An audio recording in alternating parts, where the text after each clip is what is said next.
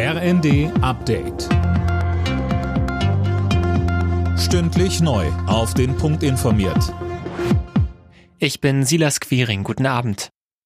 Der Haushalt für 2024 wird wohl nicht mehr in diesem Jahr verabschiedet. Davon geht die SPD aus. Was bedeutet das für die Ampel, Tim Britztrup? Ja, zum Jahreswechsel gilt dann erstmal eine vorläufige Haushaltsführung. Die Ministerien dürfen nur das Nötigste ausgeben. Bei größeren Summen hat Finanzminister Lindner das letzte Wort. Das gilt so lange, bis regulär ein Haushalt verabschiedet wird. Ganz ungewöhnlich ist das nicht. Insbesondere bei einem Regierungswechsel kommt das immer wieder vor. Jetzt ist der Fall etwas anders gelagert. Die Ampel ist quasi höchst richterlich zum Sparkurs verdonnert worden, streitet aber noch darüber, wo gespart werden soll.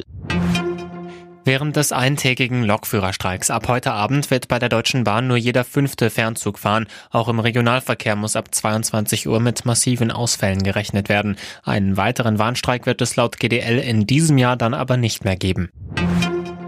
Ab sofort kann man sich telefonisch krankschreiben lassen für maximal fünf Tage. Der zuständige Ausschuss von Ärzten, Krankenkassen und Kliniken hat grünes Licht für die Regelung gegeben.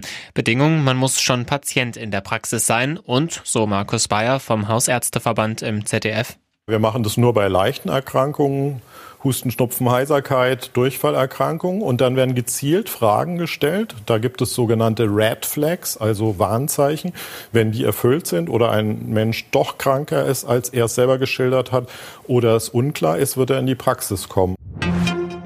Es gibt keinen Grund für Angst vor einem Weihnachtsmarktbesuch. Das haben die Innenminister von Bund und Ländern jetzt nochmal klargestellt, trotz erhöhter Anschlagsgefahr. Berlins Innensenatorin Spranger sagte, die Polizei sichere ab, dass die Menschen sich weiterhin frei bewegen können. Alle Nachrichten auf rnd.de